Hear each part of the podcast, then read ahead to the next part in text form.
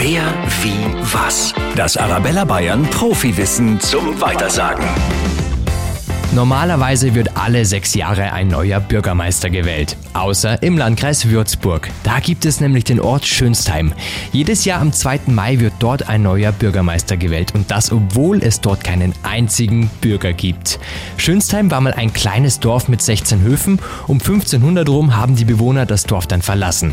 Heute ist es eben ein 300 Hektar großes Waldstück mit 17 Eigentümern. Aber traditionell wird trotzdem seit über 500 Jahren ein eigener Bürgermeister Bürgermeister gewählt.